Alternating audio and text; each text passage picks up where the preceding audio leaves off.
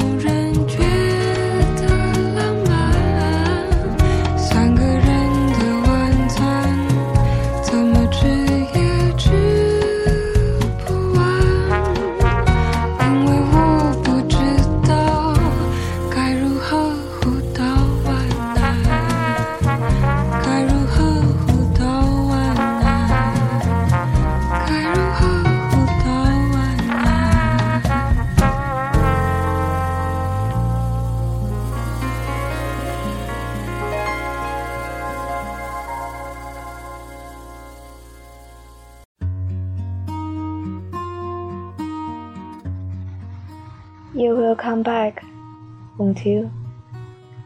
I love you. 但是你爱我，却不一定会回来。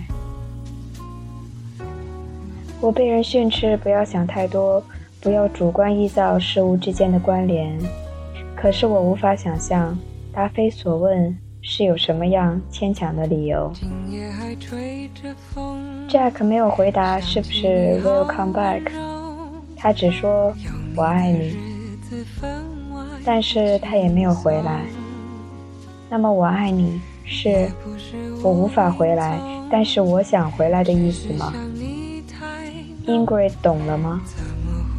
为什么微笑了依然会写一页一页的诗，依然会割腕，会进疯人院，被救出来，再重新像一个正常人过活？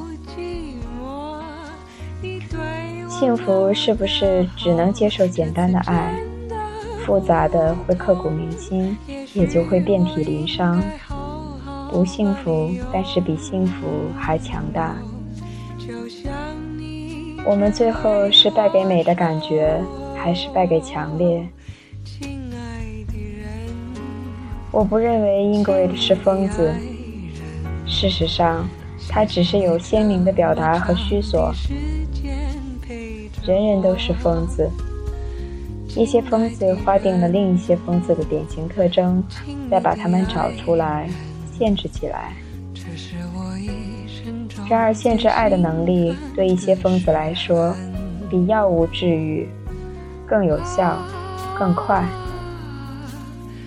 但是你没办法。有的人天生就必须动用这种能力，才有灵感、有寄托、有归属，才能凸显他们不寻常的禀赋。有 Jane 和 Jack 一样对 Ingrid 说：“You dream me。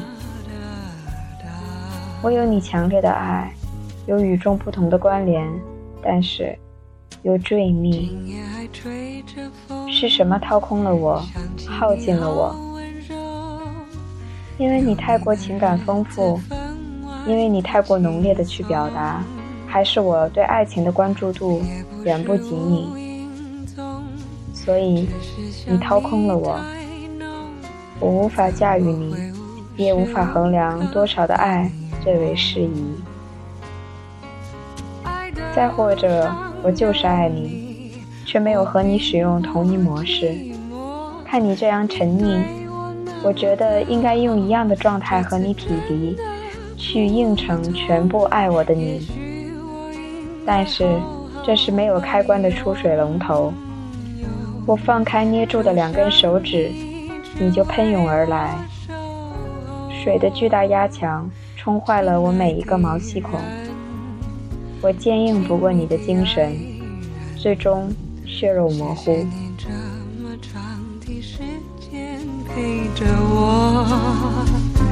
亲爱的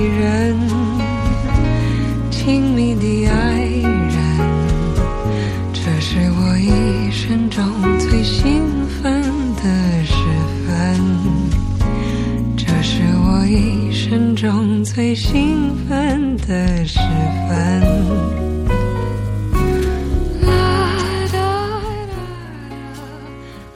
沙滩上躺着我枯萎的身体，皮肤褶皱，甚至脱皮。这是一条干涸的鱼，在炎热的夏季。晒熟了的海滩，冰凉而奇异。我在赤裸的阳光下，明目张胆的老去。